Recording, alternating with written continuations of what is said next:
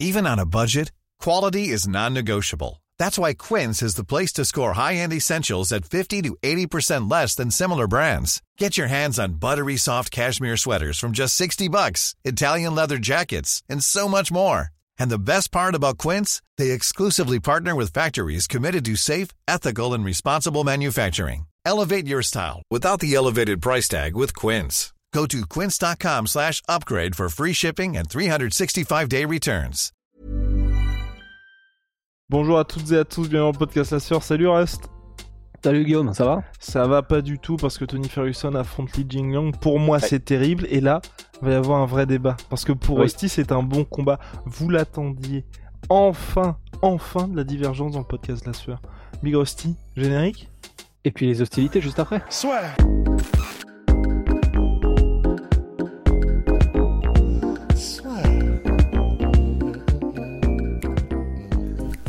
entre dans l'octogone avec Unibet. Qui sera le vainqueur du combat En combien de rounds Fais tes paris sur l'app numéro 1 et profite de 150 euros offerts sur ton premier pari. Donc voilà, Tony Ferguson en co-main event de l'UFC 279 affronte Li Jingliang. Vous allez dire, mais disons Guillaume, Jingliang il est en welterweight un peu mon neveu. Et du coup, Tony Ferguson, il monte, il revient En C'est- one man show total. il revient dans la catégorie où il avait remporté The Ultimate Fighter. Moi, ça m'inquiète pourquoi? Parce que vous vous souvenez le podcast qu'on avait fait avec Big Rusty, on était en mode bon. Il reste trois semaines avant l'UFC 279. La carte est passe donc. Pourquoi? Parce que l'UFC sait très bien qu'avec Ramzat contre Ned Diaz, ils vont avoir un gros succès en pay-per-view. Même si Dana White a annoncé qu'il allait avoir d'autres combats, il y aura vraisemblablement pas de star. Bah voilà. Qui est-ce qui va sortir le bleu de chauve pour, selon toute vraisemblance, euh, prendre beaucoup de risques C'est Tony Ferguson. Et moi, je pense que quand on est dans une sur une série de 4 défaites consécutives, c'est pas la meilleure chose à faire d'être face à un Li Jingliang qui n'est pas seulement, parce que je pense que vous le reconnaissez surtout comme étant le gars qui a perdu contre Ramzat Chimaev, mais qui est quand même un gars qui est extrêmement dangereux. Preuve en est son dernier KO mis avec un mec qui est extrêmement bon striker également. C'est pour ça que moi ça m'inquiète. Tu gagnes pas beaucoup en affrontant Li Jingliang, mais tu risques beaucoup. Ouais, parce que en fait, c'est vrai que je, crois que j'avais dit dans un des, dans des podcasts précédents que ce qui est bien avec Li Jingliang, c'est que il est dans le top 15, mais que ce n'est pas forcément le plus dangereux des adversaires. Je sais pas trop à quoi je faisais référence. En fait, je pense que ce que j'avais en tête, c'est le fait qu'il est complet, mais qu'il n'est pas excellent quelque part. Et donc, ça veut dire que dans la théorie, il fait pas peur comme par exemple pourrait faire peur un, un Maya parce que tu sais que si tu as son sol, t'es baisé, ou un Steven Wonderboy Thompson parce que si ça reste debout, euh, c'est très très chaud. Et du coup, j'avais un peu cette perception que Li Jingliang, bon, c'est pas qu'il est prenable, mais c'est qu'il est pas aussi terrifiant que pourraient l'être d'autres membres du top 15. Bah, en fait, euh, quand on va voir son, son palmarès, on se rappelle très vite aussi à la réalité qui est que oui, il est connu désormais pour avoir été euh, lavé par Ramzat, mais il n'est pas rigolo du tout sinon. Et c'est vrai que ces derniers combats, bah, toutes ces victoires, ce sont des KO, c'est-à-dire que Muslim Salikov KO, Santiago Ponzinibbio KO, et ce sont des gros noms hein, dans la catégorie. Zaleski dos Santos, gros nom, et, et KO aussi. Euh, David Zawada juste avant avec un body kick. Et en fait, j'avais donc une perception qui était un petit peu, euh, je pense, je voilà, je, pense que j'avais j'avais mal analysé les choses et je me souvenais de manière biaisée de Li Jingliang et de son palmarès. En fait, euh, bah, même s'il n'est pas excellent, il est, enfin disons que s'il n'est pas excellent quelque part en particulier, il est super dangereux. Je reste malgré tout, parce que voilà, comme ça, on, en plus, on aura un débat, c'est cool. Mais je reste malgré tout quand même sur l'idée que c'est c'est le peut-être le moins pire combat parmi tout ce qu'il aurait pu faire que, que va apprendre Tony Ferguson. Pour moi, un, la montée en welterweight, c'est une bonne chose. Et en fait, là, je me place vraiment dans l'idée de puisque Tony Ferguson a décidé de ne pas prendre sa retraite et que c'est irrévocable. Donc, ce que j'aurais, personnellement, j'aurais préféré qu'il prenne sa retraite parce que je, je- je- j'en peux plus de le voir prendre des dommages. Mais s'il ne doit pas s'en aller, ben, je pense que c'est une bonne chose et je finirai là-dessus et je te laisserai partir. Mais un, le fait de monter de catégorie, ça peut. Putain, j'ai cru que tu allais ouvrir la porte. Euh, un, le fait de, remonter d'une catégorie euh, et de ne pas d'en descendre, parce qu'il aurait très bien pu se dire euh, allez, bah, je tente de, renouveler ma carrière, je descends en featherweight, tu vois. Bon, là, il monte en, c'est très, il monte en welterweight en moins de 77 kilos alors qu'il était en moins de 71. Il a déjà combattu, il faut le savoir, en welterweight et euh, bah, comme tu l'as dit, euh, il a remporté le tough en welterweight, si je ne m'abuse. Donc, c'est une catégorie qu'il connaît, c'est une catégorie dans laquelle il a eu énormément de succès. En plus, c'est très bien parce qu'il n'aura donc pas à cuter du poids, même s'il a jamais eu de problème à le faire. Ça, on sait que ça peut aussi influer sur le menton.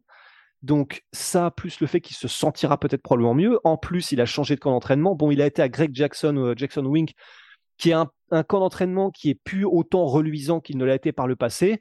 Mais ce sont des très bons entraîneurs et c'est un camp qui connaît le haut niveau, donc il va pouvoir le préparer euh, d'une manière intéressante. Donc, bon, il affronte pas un tueur à gage. C'est un mec qui est très dangereux quand même, mais vu que de toute façon, il faut qu'il prenne quand même quelqu'un qui est dans le top 15 ou qui est quand même un minimum connu, il peut pas prendre n'importe qui et pas non plus le premier arrivant, euh, un mec Mais on fait quoi s'il perd, Big Rusty? On fait quoi là s'il perd? C'est là que ça m'inquiète. C'est qu'au moins quand t'affrontes la crème de la crème, tu perds, mais tu perds contre des gars où 99% du roster perd. Li Jingliang, on l'a déjà vu perdre, on sait qu'il aura pas de run vers la ceinture. Et c'est là que moi ça m'embête un petit peu, tu vois. Parce que même, et même si Tony Ferguson bat Li Jingliang, tu fais quoi? T'as envie de le voir face au top welterweight? En fait, j'aurais presque envie, j'aurais presque envie que s'il gagne, call it a day. Non, bah non, parce qu'il voudra jamais. Parce que s'il monte en welterweight et qu'il gagne, bah on connaît tous Tony Ferguson. Euh, il continue de mettre champ sheet only, c'est devenu son truc, euh, son truc sur les réseaux sociaux, ça l'a toujours été.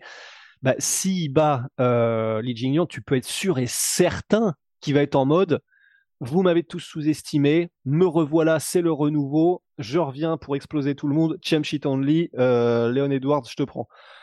Bon, c'est, il ne s'arrêtera jamais là s'il gagne.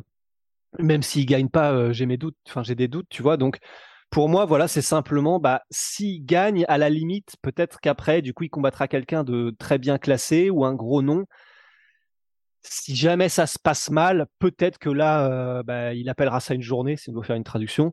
Mais euh...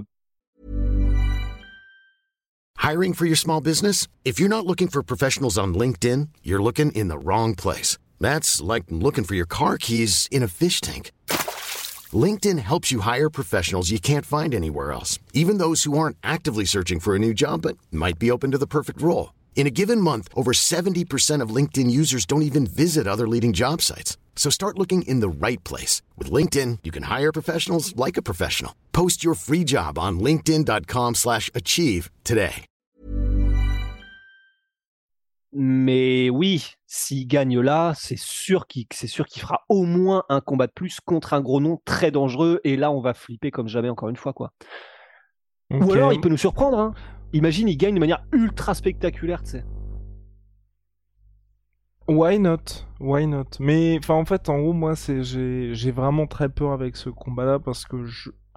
pour moi, il y a de grandes chances que Tony Ferguson perd. Et s'il perd, qu'est-ce qu'on fait? Parce qu'on sera dans cette situation où tu te dis, bah, même face aux noms qui ne sont pas justement ces membres du top 5, Tony Ferguson perd.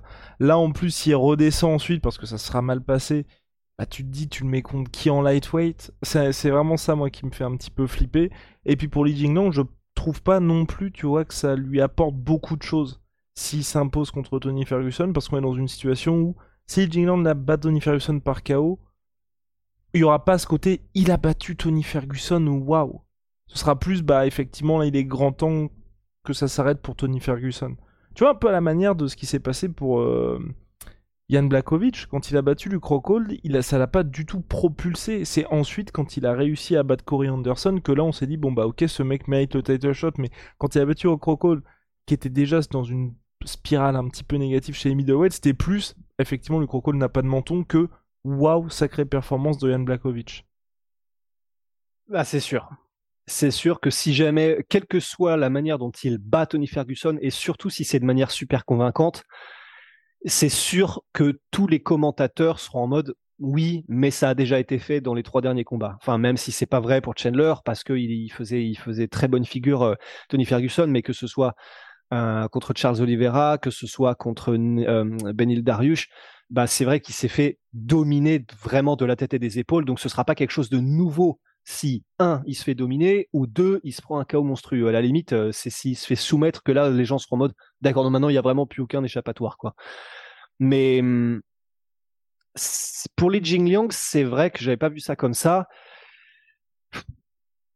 C'est quand même pas mal pour lui, je trouve, parce que s'il gagne de manière convaincante, même si euh, il sera pas propulsé, il sera quand même plus mis en lumière que, s'il avait affronté n'importe qui d'autre euh, à sa portée, entre guillemets, en termes médiatiques.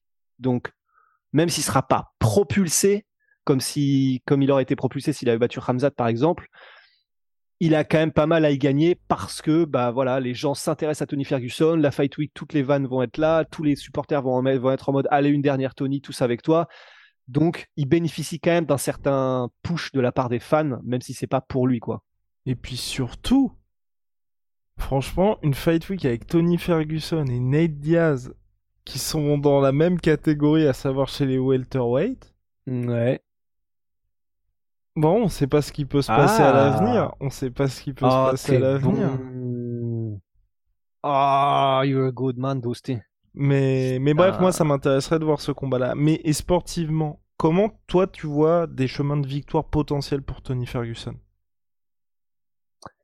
Bah, en soi, euh, en soi, il, c'est ça qui il peut largement, enfin pas largement, ça dépendra de son état de forme, mais il a largement les armes pour gagner Tony Ferguson. C'est-à-dire que, enfin, s'il arrive fort physiquement et que son camp d'entraînement qui a été fait du coup chez Jackson Wink l'a vraiment remis, qu'il arrive affûté comme jamais en termes de, timing, en termes physiquement, de coup d'œil, en termes de rythme, bah, en soi, debout, il peut faire très mal à Li Jingliang parce que le style de Tony Ferguson, c'est vrai qu'on l'oublie et c'est vrai que voilà, il a fait énormément de guerres.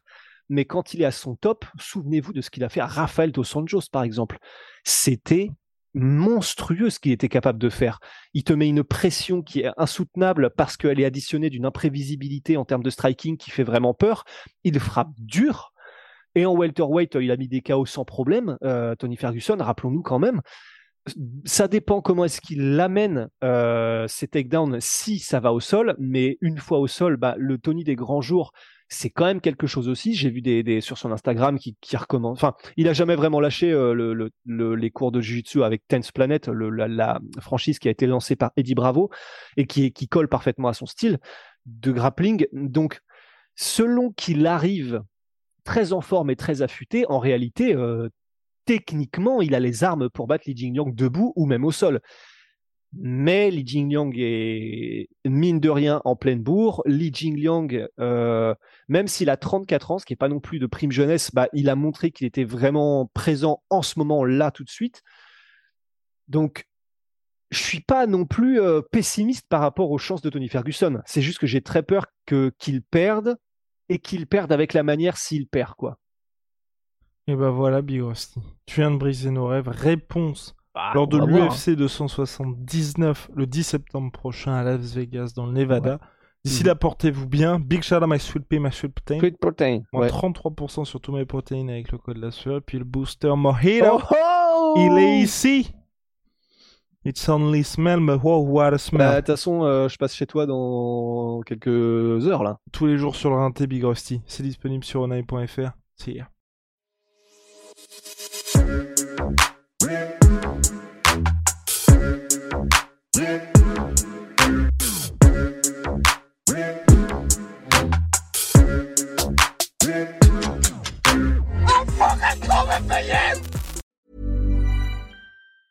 Hey, it's Danny Pellegrino from Everything Iconic.